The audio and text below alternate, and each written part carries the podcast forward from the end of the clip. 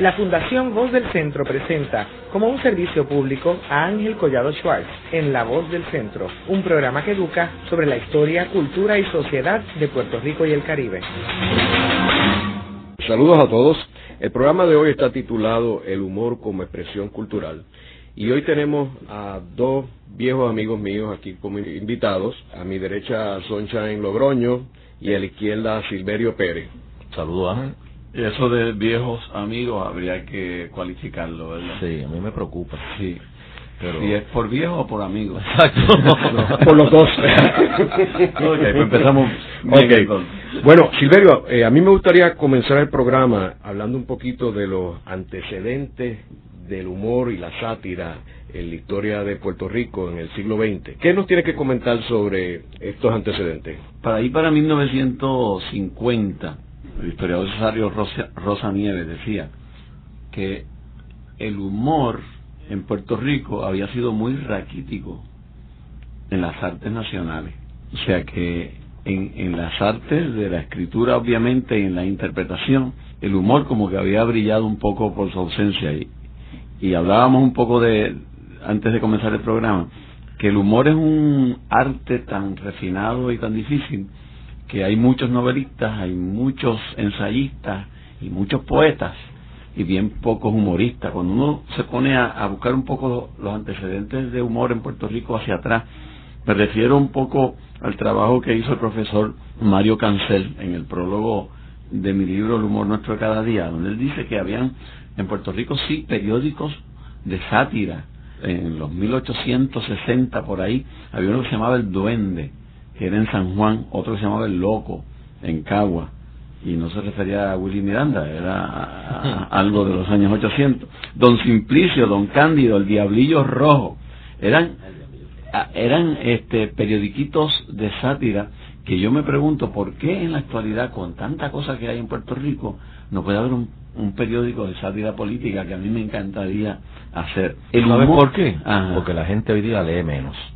Eso es así. Y el tubo, la televisión, le ha quitado la lectura. Exacto. Y en aquel tiempo no estaban los medios electrónicos, tampoco están ahora.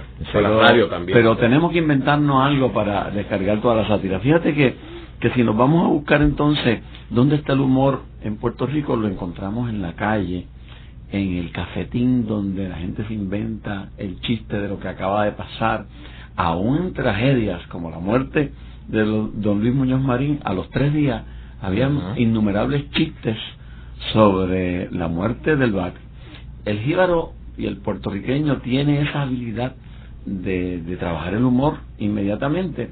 Sin embargo, en la parte literaria, en la parte oficial, pues ese humor como que es un poco suprimido. Perdona, Siberio, eh, uno de los, yo creo que de los gobernantes que de hecho se hizo un libro fue de Romero de los chistes de Romero. los chistes de Romero. Yo creo que eso fue la primera vez. ¿Y son dónde lo sacó la gente? De la, calle, de la calle. Relincho se llamaba el libro. Exactamente. Había uno que recuerdo que estaba Doña Kay que se asomaba por la ventana de Fortaleza porque Romero había ido a sembrar la grama y Doña Kay le gritaba desde la ventana, Carlos, Carlos, con lo verde para arriba. y había otro que, que, yo, que yo había hecho un monólogo que cuando se inauguró, ¿te acuerdas? El establo, aquel frente al Capitolio por primera vez eh, en la época de Navidad, que se hizo un establo allí para, para significar el nacimiento ah, de el nacimiento de la lomita. Y que eh, don Carlos no pudo ir a la inauguración, que doña Kate fue y dijo, qué pena que Carlos no esté aquí, porque si él hubiese estado aquí se hubiese sentido como en su casa. pues no es hasta Nemesio Canales, con los famosos paliques, donde según el profesor Ramón Mario Cancel, empieza a ver lo que él llama humoristas a tiempo completo, eh, que es lo que yo he tratado de ser, una persona que se dedica a tiempo completo a trabajar el humor. Y entonces surgen literatos como Salvador Tío Montes de Oca, que utiliza su refinamiento en la palabra para hacer sus famosos tirabuzones, ¿no? Y luego viene Manuel Méndez Ballester, que entonces ya en el periódico El Día, pues empieza ya una, una columna eh, humorística y siempre es interesante ver que los humoristas han estado desde la perspectiva o del independentismo o del autonomismo. Todavía estamos buscando posiblemente un humorista del campo estadista. En los años 60, este, me imagino que algunos se acordarán de una columna que se llamaba En torno a la fortaleza, que escribía con Guerra que era una columna, a mi entender, este, muy este, fuerte ¿no? en términos de contenido, pero siempre había mucha puya que él tiraba, que tenía esa connotación satírica, humorística. Y una de las cosas que descubro a través del trabajo del profesor Cancel es que Diplo escribió un trabajo que se llamaba ¿Por qué se ríe la gente? Posteriormente entonces llegamos a nuestro padre de los rayos gamma, Eddie López, con sus Candid Flowers en el San Juan Star y de ahí, en términos de, de, la onda que, que, yo trabajo, pues esa es como que nuestra, a grandes rasgos, nuestra historia eh, de humor en lo escrito.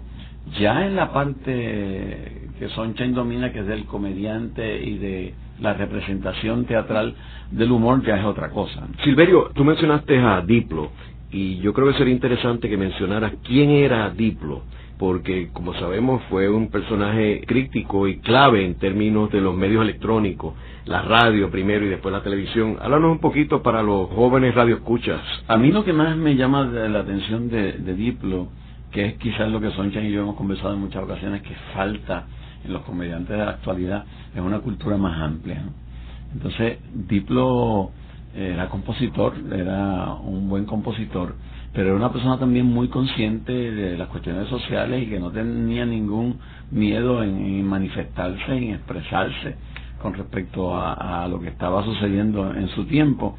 Y es como que el gran primer comediante puertorriqueño que se conoce, ¿verdad?, de la, de la época moderna. Yo creo que a todos nos faltaría profundizar un poquito más en, en el trabajo de Diplo, para que aprendamos de dónde arranca lo que estamos haciendo en el día de hoy. Y que hizo cine también, del ah, cine exactamente. inicial de Puerto Rico. Este, los peloteros. Los peloteros. Los, peloteros, que dirigió Jack Delano. Jack Delano creo que fue, sí. O Amilcar este, Tirado, uno de los dos. Sí, hay una controversia porque Amilcar dice que su padre, Amilcar hijo, fue el que en realidad dirigió esa, esa película. Ah, eh, Pero ha habido, de hecho hicimos un programa sobre eso aquí. Pero a mí no se me olvida que esa película de los peloteros, Sanchan, yo la vi en el barrio Mamey de Guaynabo, porque el programa de educación a la comunidad llevaba a las barriadas de los barrios estas películas. Cuando se anunciaba, y yo recuerdo que pegaban los carteles en los palos de mango, ahí pegaban los carteles hechos por un cartel de hecho por don Lorenzo Maharo, por toda esta gente.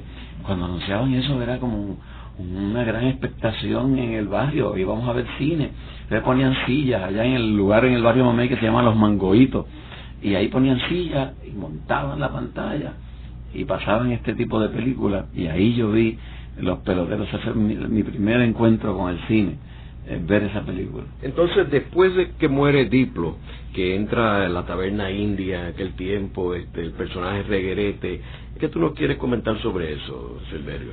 Yo no sé cuáles son tus primeros recuerdos, Sonchan, de comedia en la televisión, pero eh, yo mi primer recuerdo, Ángel, es La Taberna India, donde eh, precisamente Paquito se reguerete, posteriormente viene Machuchal, ¿verdad?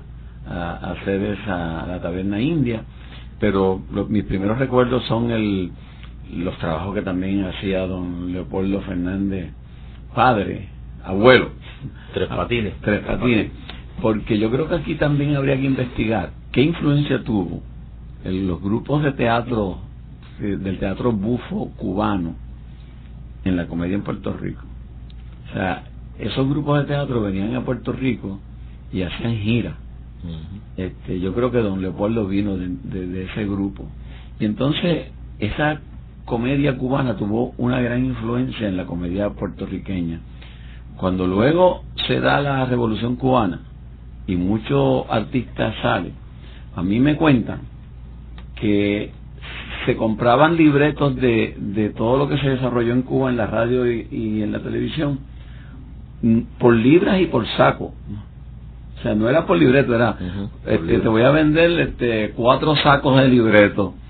Y entonces, ¿qué pasa? Que aquí en un momento determinado, pues lo que se hacía en los libretos que se hacía de comedia en Cuba, y a mí me parece que todavía cuando tú ves el show del mediodía, y tú ves a Susa Epifanio y tú ves este tipo de comedia, a mí me se me parece más a esa comedia del bufo cubano que a otro tipo de cosas. O sea que todavía eso está influenciando. y yo recuerdo en esa misma línea de los cubanos, por ejemplo, el personaje Pacheco, que antes de tener el personaje de niño, él tenía uno que era Pacheco, el detective privado. Ay, no sabía ¿Te acuerdas de eso? No. Y él lo tenía en televisión cuando, esto era cuando Pumarejo tenía la estación allí de televisión cuando se mudó de Guapa y la mudó allí a la calle Bolívar, en el cine Bolívar creo que es allí en la en, Santurce. Y él era un comediante antes de, Ah, de perfecto, ser este yo no sabía eso. Ahí, ahí Ángel nos demostró que está despegado de nosotros. no no creo no creo Pero sí Pacheco tenía un dominio extraordinario escénico en términos de cómo este, manejaba todo y, y siempre tenía un, un timing. A mí me gustaba mucho que Pacheco tenía muy buen timing con los niños. No dejaba pasar que se cayera la cosa, ¿no? y Tío Nobel también era otro también que tenía su programa de ¿Era cubano? sí cubano también ¿El caso de Pacheco era español? ¿O era Español. cubano? era español cubano Español cubano. Mm. porque él venía de Cuba Ah, ok. Ok. Descendencia española, pero venía Sí, por sí, Cuba. sí. Interesante eso. Oye, eh, Silverio, y entonces un personaje que murió recientemente, que es José Miguel Agrelot, y Sunshine, estaba mencionando ahorita de él, porque él también participó en este mismo grupo de Paquito Cordero, contemporáneo, y Tommy Muñiz también. Hablaron un poco en términos de Agrelot. Bueno, Agrelot fue un showman, como dicen en Estados Unidos, bien completo en el sentido de que yo creo que es la única vez en que un comediante tenía tres programas a la semana. O sea, que él, él- él salía en, en- Montones, porque él hacía, esto no tiene, eh, él, él hacía jaja y ojo. Hacía desafiando los genios. Y hacía la criada malcriada. también. Y eso era prácticamente todos los días. O sea Y en Cabulla vuelve y tira. Hacía también los, los comentarios, el editorial todos los días. O sea que yo creo que la historia de, de- del humor en Puerto Rico y la comedia, yo creo que Agrelot fue el más que exprimió el humor a través de todos sus personajes y a través de sus editoriales que daba en al mediodía. Y fíjate, aunque él hacía lo comentaba la noticia del día, pero todo el mundo sabía que era popular y la gente lo aceptaba. Hoy día eso no se puede hacer.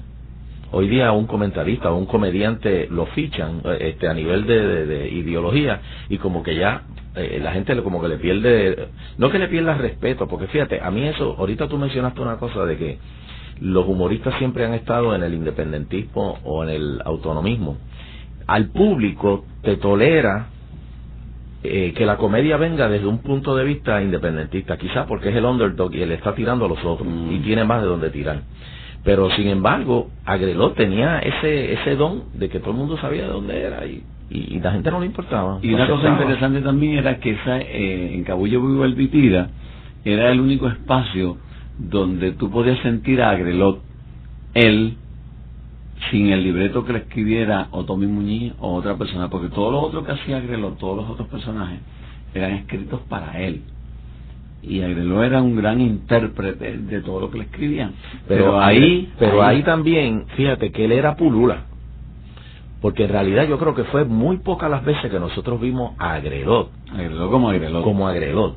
Fue muy pocas veces que lo vimos. Sí, sí. Porque él entraba a un sitio. ¿Cómo estás, Angelito? Te ves bien, te ves bien. Sí. O sea que él siempre asumía ese rol de distorsiones ahí. él es, tenía- es que Agrelot distorsionaba. distorsionaba. Y Yo me acuerdo que él grababa y tú lo oías en la, en la cabina adentro. Sí. Y yo decía, claro, pero qué duro habla.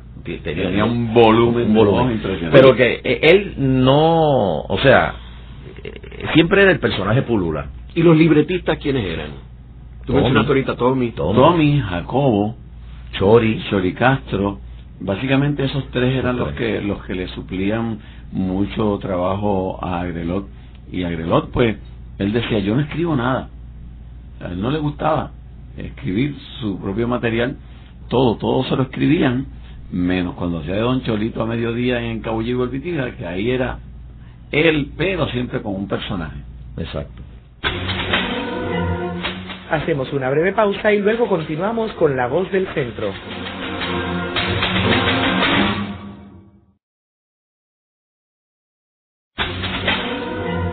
Están escuchando a Ángel Collado Schwartz en La Voz del Centro. Ahora pueden accesar a toda hora y desde cualquier lugar la colección completa de un centenar de programas transmitidos por La Voz del Centro mediante nuestra página cibernética www.vozdelcentro.org. Continuamos con el programa de hoy titulado El humor como expresión cultural, hoy con nuestros invitados Silverio Pérez y en Logroño. Estamos hablando de los distintos libretistas y personajes. ¿Cómo ustedes ven que estos personajes representan lo que está pasando en el pueblo y la cultura del pueblo? Bueno, uno recoge, como libretista, uno recoge lo que está pasando en la calle, el vocabulario de la calle. Uno también trabaja, al menos yo trabajo en dos planos. Trabajo en el plano subliminal donde uno a través de la situación que tenga en, la, en, el sketch, que en el paso de comedia que uno vaya a hacer, pues uno tira su mensaje. Y al plano físico o de eh, el astracán, o sea, de, de, la caracterización. ¿Qué pasa? Que uno trata, y, y eso pues lo hemos hecho en los gamas, este, también por años, que uno trata a llegar a dos niveles. Uno trata del que el que no entiende el mensaje se ríe de la caracterización. Y el que entiende la caracterización, pero ve lo que está detrás de lo que uno está tratando de decir, del por qué se están dando esas situaciones dentro del paso de comedia, pues ese lo puede entender. O sea que tenemos una dualidad ahí, estamos trabajando doble. Es más trabajo, pero a la postre, pues, aparte que nos llena más, es una manera de, de llegarle más al público también y ponerlos a pensar. Porque tú puedes tener una situación que quieres poner a pensar al público, pero tampoco los puedes perder. Pues por lo tanto, también los hace reír. En eso los rayos gamma, pues hemos sido fundamentales. Eh, la vigencia de los rayos gamma es porque eh, se lo puede disfrutar una gama precisamente bien amplia de personas. Pero no podemos tampoco enajenarnos del hecho de que se disfrutan más los rayos gamma aquellas personas que leen que, y que están preocupados por, la, por las situaciones del país, pero cualquier persona que vaya a ver los rayos gamma se, se va a reír, aunque sea de los movimientos de cadera de Horacio Olivo, o de que Jacobo se salió de tiempo, o de la parodia, una de las cosas que yo utilizo mucho en el libreto de los rayos gamma, es utilizar canciones bien conocidas, porque si la gente no está entendiendo a lo mejor el contenido político de la letra, se está disfrutando una interpretación de una canción que conoce que le agrada, ¿no? Y entonces, ese, como dice Sonchan, esa, ese doble mensaje es sumamente importante cuando uno trabaja el humor y es lo que hace el humor bastante difícil. Ahora también hay otra cosa y es que muchas veces a través de esta dualidad de, de, pues, de conceptos que uno trata de, de hacer en los libretos, también tú ves cuando fechas el personaje. Te doy un ejemplo. Cuando teníamos el programa Los Rayos Gamma, yo hacía un personaje que se llamaba Iván Fontecha. Hoy día yo veo grabaciones de ese personaje, oigo a la gente riéndose en el, en el estudio, pero no tengo la más mínima idea de lo que están hablando. Y es como los personajes son, o sea, como tú dijiste ahorita, es historia oral, como ese personaje fechó ese momento ese vacilón de ese momento, lo que el pueblo hablaba en ese momento, se hizo ahí. Pasa el tiempo y si no pones al día tu vocabulario, te quedaste atrás. Y eso en los gamas lo hemos siempre tratado de corregir con las parodias, con las canciones que utilizamos, porque no nos quedamos con canciones como ¿Qué te parece Cholito? ni de Luz cuando empezamos, sino que usamos canciones de ahora y también usamos canciones de antes, pero también tratamos de tirarle al público nuevo con el idioma que ellos están haciendo. Anoche yo estaba grabando Club Sunshine y pasó algo bien interesante. Hay un personaje que le hicimos a Jorge, que es el cubano, este cubano acabado de, llegar de Cuba que, que era bien popular aquí en los 60 y los 70 era bien interesante porque el público que estaba allí no tiene la más mínima idea de cómo es ese personaje. Los adultos que estaban no se identificaron, los adultos que estaban ahí se identificaron, pero los jóvenes decían, ¿y qué es eso? O sea, se le quedaban mirando a Jorge como que bien extraño. Y es que no el cubano de hoy día, las segundas generaciones, segunda, tercera generaciones, pues ya se han asimilado a tal punto que tú no distingues hoy a un cubano como era antes de, óyeme chico, Angelito, viejo, ¿cómo está? Ya eso no, sí, y, el, cubano que que está buscando la oportunidad y se la inventa y te limpio los zapatos y te vendo la Exacto. casa. Y de, no, ya De hecho, Agrelot tenía un personaje, Pancho Matanza. Pancho Matanza. Matanza. Que en aquel tiempo tenía mucha, Mucha eh, vigencia. Sí, sí, sí. sí. Y, y en aquel momento Agrelot, por ejemplo, hacía la mujer aquella, ¿verdad? Pasión. Pasión, y aquello era un escándalo. Porque Cuando Agrelot se vistió de mujer. porque no se acostumbraba que se hicieran ese tipo de personajes, ahora eso pasa, eso lo hace todo el mundo. Y Chori, cuando Chori también se vistió de La mujer. Ramoneta se Cienfuegos de la Hoz. Y había esta otra Florita, ¿no? Era... Doña Flor, Floripondi. Floripondi. Yo creo que esa fue previo a todos esos otros. Sí. Este, Que volvemos de nuevo a la influencia cubana en la comedia. Sí. Y, y ¿cómo? Echegoyen, ¿cómo era que...? Sí, Luis Echegoyen. Eh, Cuquita Sabrosura. Cuquita Sabrosura. Cu- Cuquita Sabrosura. Oye, ¿y cómo ustedes ven cuando se utiliza el humor para canalizar unos prejuicios? Por ejemplo, como los chistes en contra de los dominicanos. ¿Cómo ustedes ven eso? El humor eh, es un arma de doble filo, porque eh, si nos apegamos simplemente al propósito de causar la risa, podemos caer en eso.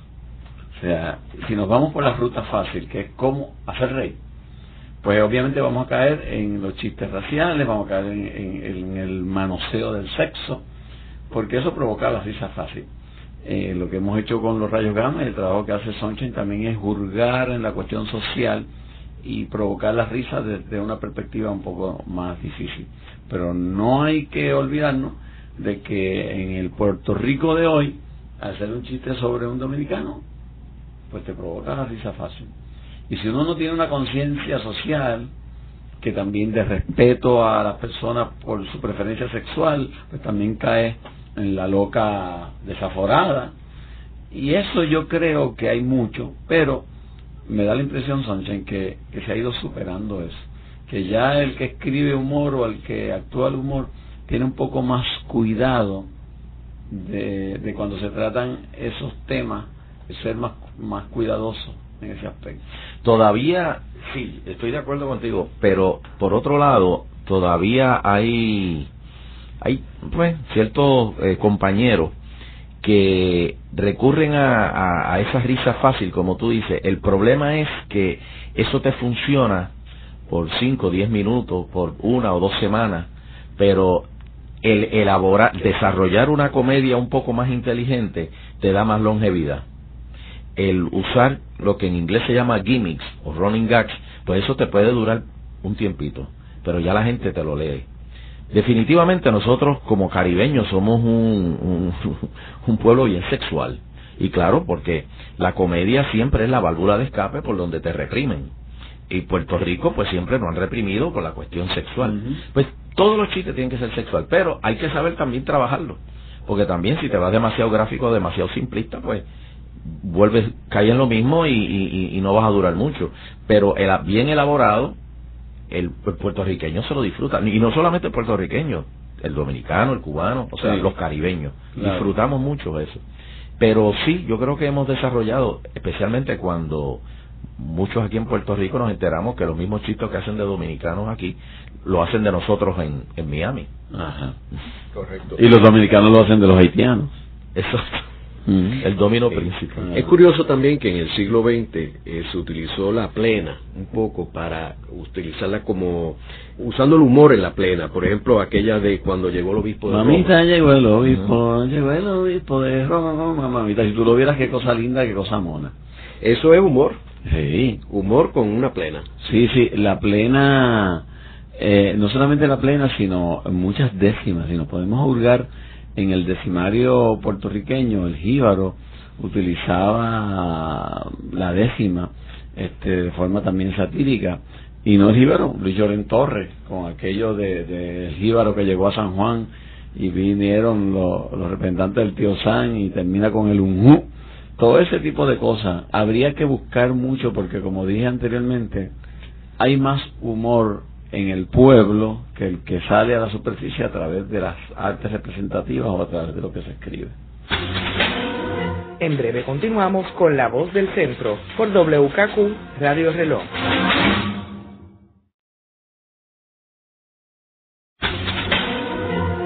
De regreso con Ángel Collado Schwartz en La Voz del Centro, presentado como un servicio público de la Fundación Voz del Centro. Continuamos con el programa de hoy titulado El humor como expresión cultural, hoy con nuestros invitados Silverio Pérez y en Logroño. Estamos hablando de uno de los personajes más fascinantes de finales de la década de los 60, que es el personaje Eddie López, que es el fundador de los Rayos Gamma, ¿no?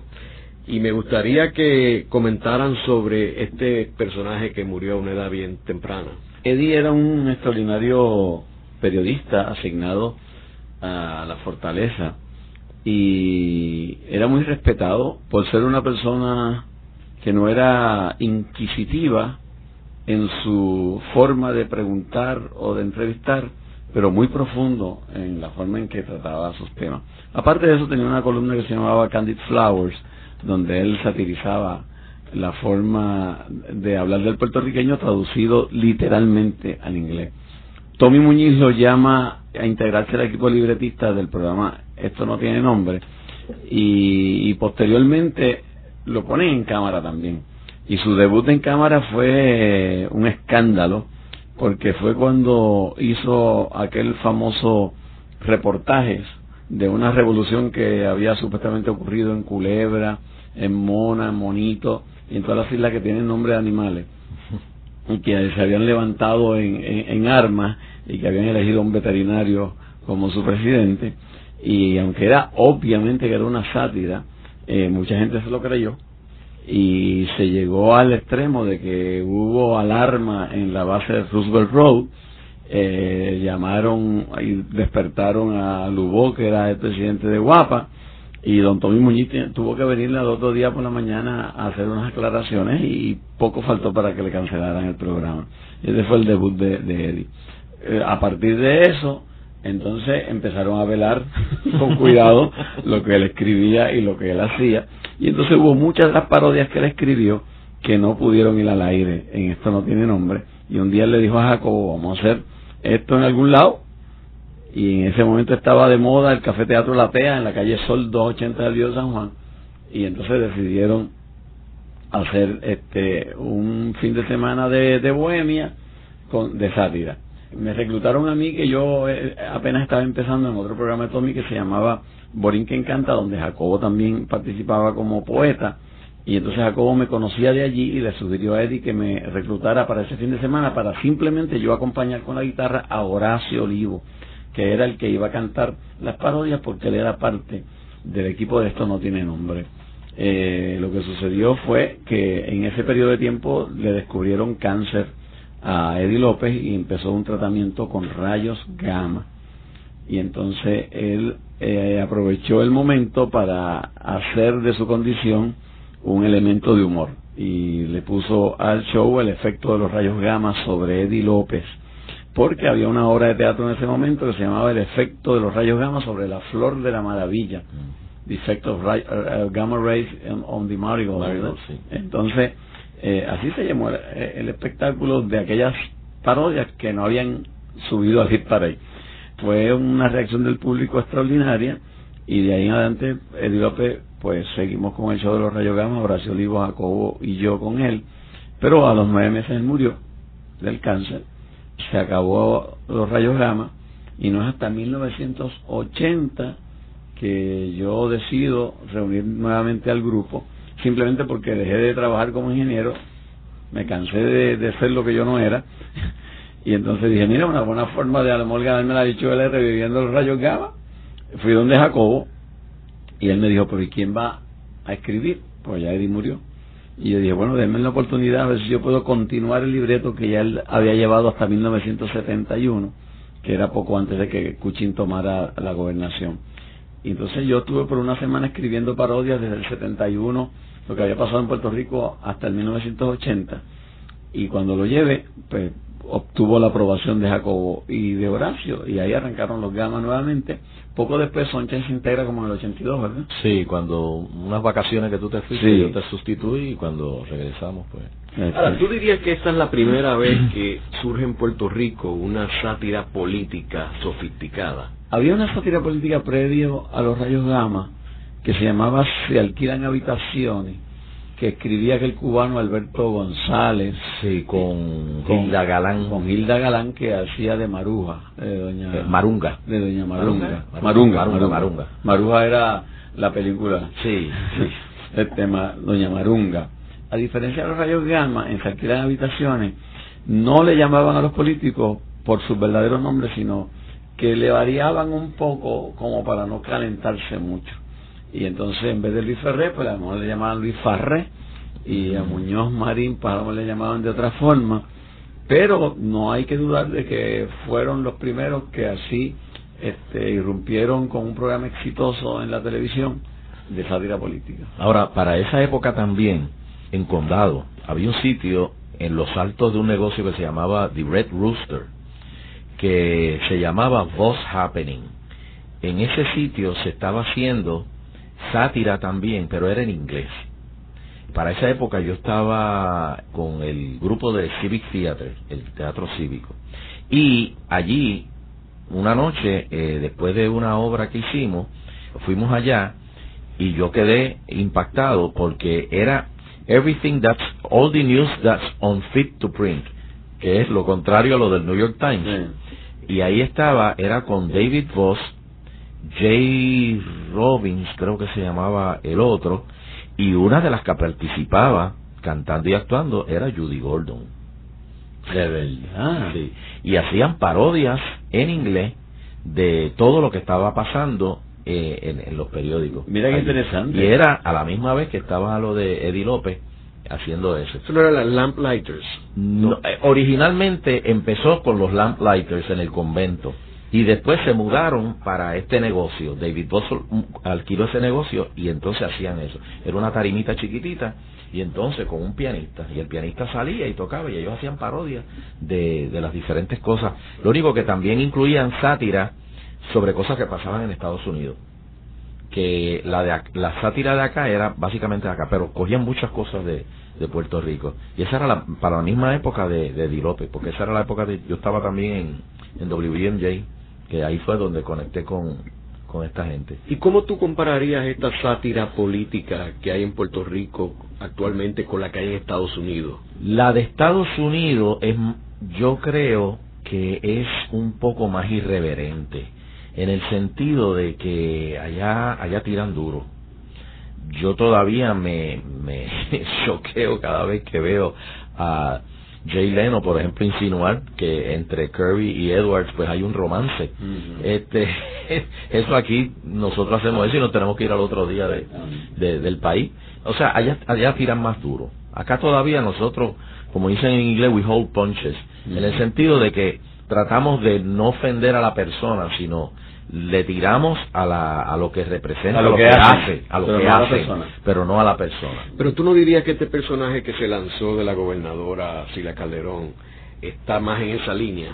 Bueno, sí, yo creo que sí, sí, siempre siempre salen el que el de la Gobe que interpreta a Noris Joffre, sí, yo creo que ese personaje. Eso nunca antes había pasado. No, no, así tan directo eh, nunca. Sin embargo, yo creo que ese personaje, a mi entender, es burdo en términos de que sus contornos no son eh, refinados. Este, me parece que ha hecho más ruido por la irreverencia que por el contenido realmente, porque ni en la forma de hablar se parece a Sila, este, ni en la forma de ser.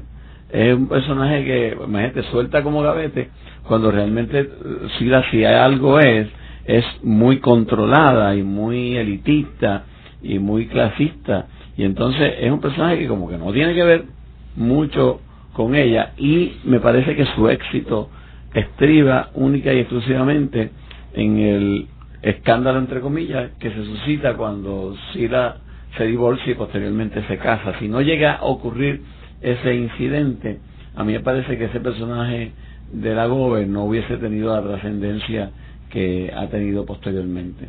Una de las cosas que nosotros hacemos con los personajes siguiendo la línea ahora de Silverio, es que un personaje tiene unas reglas que tú no puedes romper. Exactamente. Hay una manera de hablar, hay una educación que tiene el personaje, hay un vocabulario que no se puede romper.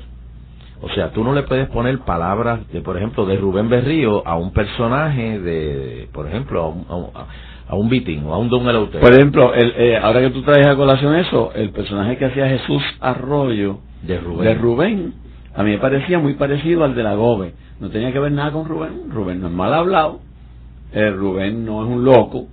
Y entonces, si tú vas a hacer una sátira de verdad, tú tienes que tener un cuidado con respecto a eso. Sonchan hace un personaje de, de Julito Rodríguez, el, senador que peleó y qué sé yo. Y físicamente, en términos de cómo se comporta, pues, pues es Julito Rodríguez. El personaje que hace Raymond Arrieta dentro de los rayos gamma.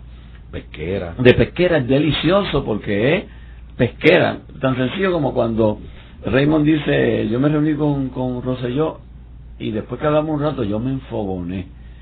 Esa frase causa una risa impresionante en la gente porque está en la médula de lo que es la, el, eso para pesqueros es una mala palabra exacto enfogoné este ahora no va a pasar. eh, no quiero pasar la oportunidad sin antes regresar un poco al 1971 cuando Sunshine habla de este grupo que hacía sátira en inglés allá en, en el condado para vincularlo también con otro personaje que hacía sátira y que a mí me encantaba y lo hacía en el ocho puertas. Y se trata de Raúl González. Raúl González, es verdad, también y, hacía Y entonces es interesante porque, y miren qué, qué ángulo ha surgido aquí, es como si esa sátira hubiese salido de una tradición americana, porque los que empiezan esa práctica de sátira son personas vinculadas de alguna forma con el mundo de Estados Unidos, porque Eddie López era un New Yorker, se, se, decía a sí mismo que era un New Yorker, eh, me hablas de este grupo de allá y me hablas de, Raúl González. O sea que estamos hablando de una gente que arranca con ese estilo de sátira política que es muy distinto al que hace Marunga y, Alberto González, que vienen de la onda un poco cubana. Lo que pasa es que la comedia para esa época nunca había eh, saboreado la irreverencia. Este tipo de, la sátira ya se mete un poquito más para ser más irreverente y, tirar ya directamente con nombre y apellido. Antes la comedia aquí no se metía en nada de eso. Luego de la pausa continuamos con La Voz del Centro.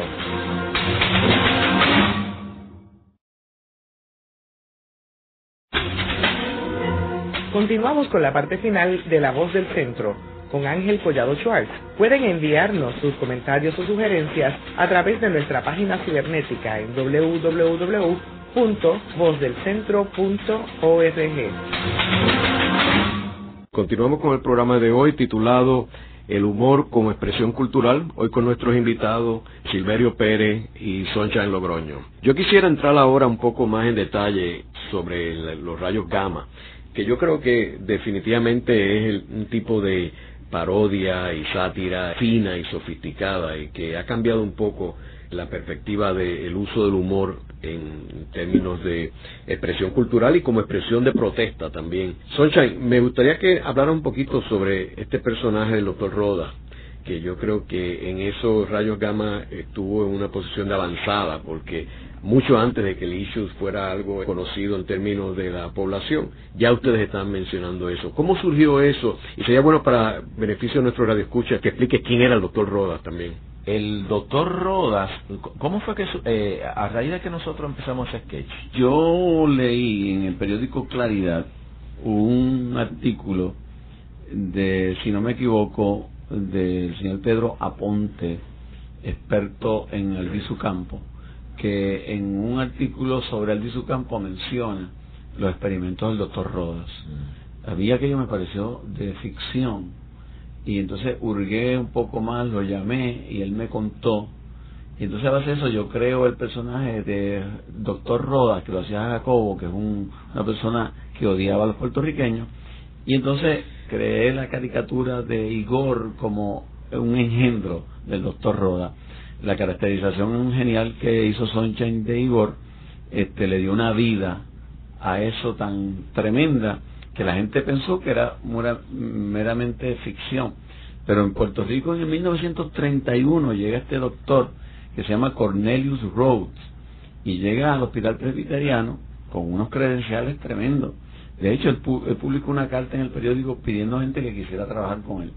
Posteriormente, un asistente de laboratorio, se llama Luis Baldoni, descubre en el escritorio del doctor Rhodes una carta que él le manda a un amigo suyo en Estados Unidos, donde dice en esa carta que le está haciendo experimentos con células cancerosas con los puertorriqueños, primero porque odia a los puertorriqueños y que le importa un comino que mueran, de hecho, mientras más mueran mejor, y habla de esta rata maldita, de esta raza maldita y de estos sucios y qué sé yo.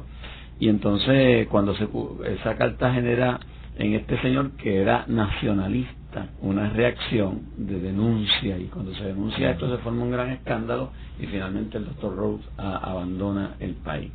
Y basado en ese hecho histórico nosotros empezamos a hacer la historia del doctor Rodas y parecía una cuestión de ficción hasta que posteriormente la gente se, se percata por algunos artículos de Juanma, porque Juanma trajo la copia de la carta esa y todo, que estamos hablando de un personaje este, real de la historia puertorriqueña. Pero fue un punto de partida bien bueno en el sentido de que a través de Rodas y a través de Igor, que lo interesante es que Rodas era antipuertorriqueño, pero Igor sí era su engendro, su, engendro sí era puertorriqueñista y sí y sí siempre defendía a los puertorriqueños, de lo cual le causaba unos castigos físicos increíble a Igor. o sea, un love-hate relation. un love-hate relation, porque por eso Roda, cada vez que Igor se le acercaba, Roda le decía, no me roces, y le metía un latigazo con la correa, pero a la misma vez le gustaba a Igor eh, estar con él.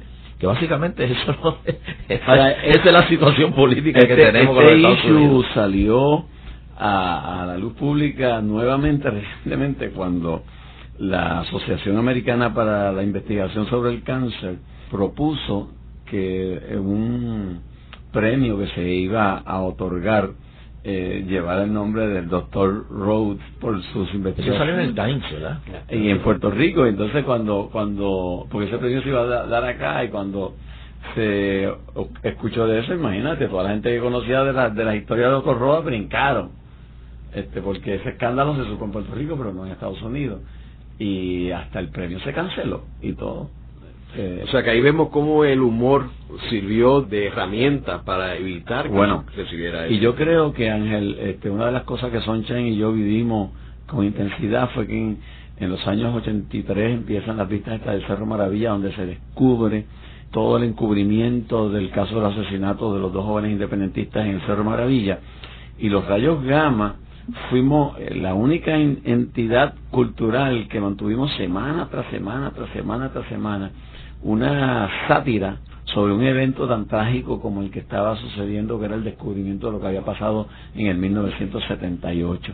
Y a mí me parece que la labor que nosotros hicimos en aquel momento ayudó mucho a traducir en lenguaje de pueblo lo que había detrás de todo el acontecimiento. Y me parece que también con respecto a Vieques nosotros hicimos una aportación valiosa de, de llevar al humor una lucha importante de pueblo como era la lucha por la paz en la isla Nena. Claro, también cuando lo del lo del Cerro Maravilla pudimos hacer eso porque estábamos en el canal 7 y ah, con el aval de Don Tommy. Porque teníamos si hubiésemos estado en otro canal, los hubiesen cancelado, pero ipso facto. En ningún otro canal, de hecho, cuando en el 1990, 91, 92, este Pedro Rosselló toma el poder, los rayos gamma son drásticamente cancelados en Guapa, casi a los seis meses de que el doctor Rosselló tomara posesión, cuando era un programa que tenía magníficos ratings y estaba muy bien. Así que los rayos gamma, los políticos lo han soportado porque no les puesto otro remedio. Ya prácticamente se ha convertido ya en una tradición. En una tertulia que hubo en la presentación de, de mi libro estaba Jorge Colbert y estaba hablando de la importancia que tenían los gamas para los políticos. La sátira que le hacen los gamas a los políticos, ellos la toman con mucho más cuidado que cualquier comentario o chiste que se haga por ahí, porque saben que tiene una profundidad mayor. Ahora, ¿quiénes han ido? ¿Quiénes van a ver los gamas? Ahí los estadistas parece que tienen cuero muy fino y si esto ha estado algún día, los comediantes americanos, no, eso sí que no van a tener piedad Es irónico porque palidece la sátira política de Puerto Rico comparada con la de Estados Unidos. Exacto, exacto. Pero casi nunca los estadistas van a verla. ni los independentistas. Ni los independentistas del PIB, por lo menos. Sí. Carlos Gallizá siempre, siempre ha ido. A la Inocencio iba antes. Sí. eh, Soncha, y hablando de los anexionistas, tú tienes un personaje, don Eleuterio. ¿Dónde surge ese personaje? Mira, nosotros, Silverio y yo, estamos haciendo un programa de radio. Este dúo como que ha dado mucho que hablar. como que hemos dado mucho tumbo. Una vez nos dio por hacer un programa mañanero que se llamaba Rompiendo el Día. Y nosotros decidimos, nada, que aquello surgió como de la nada. Es que nosotros cuando llegábamos a la estación, ¿tú te acuerdas que había un señor? Había un señor que siempre decía el bando. Antes de llegar a la estación, y nosotros decimos, ay, yo soy señor a las 5 de la mañana y el ahí. Y entonces un día se pone a imitar la voz de como lo que diría el señor, este, de estos dos eh, atorrantes que van a hacer este programa de, de, de, radio mientras él está allí trabajando. Y de pronto fue como que cobrando vida ese señor en el personaje que fue creando Sunshine.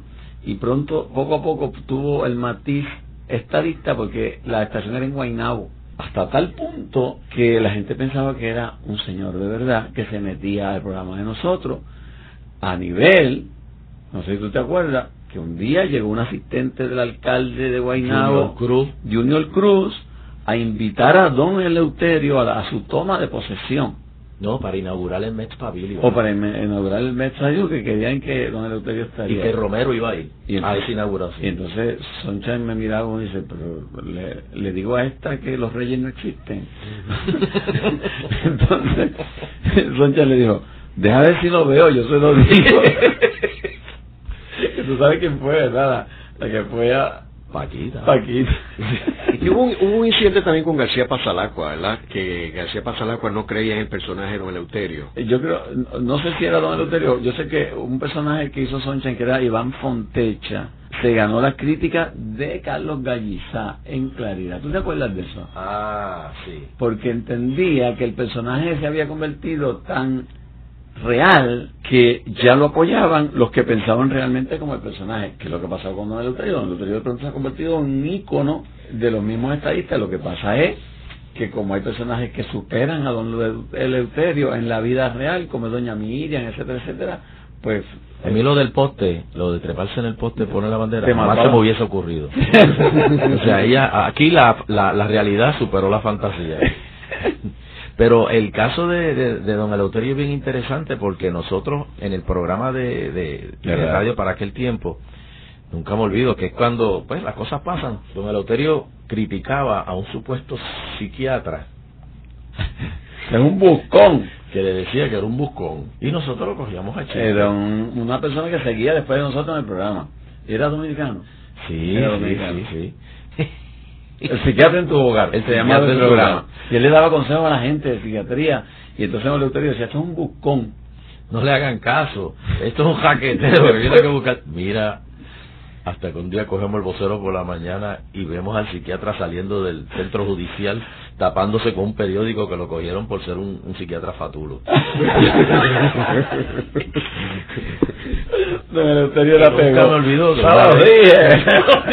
y nunca me, me olvidó aquella vez, ¿te acuerdas que Juan Antonio Corregel llamó? Que yo me volví una porquería y nunca lo grabamos. Mira, este, yo no sé si tenemos tiempo, pero podríamos este, tratar de conectarnos con don Eleuterio momentáneamente para que tú veas un poco la idiosincrasia de este personaje. No sé, don Eleuterio. Hello.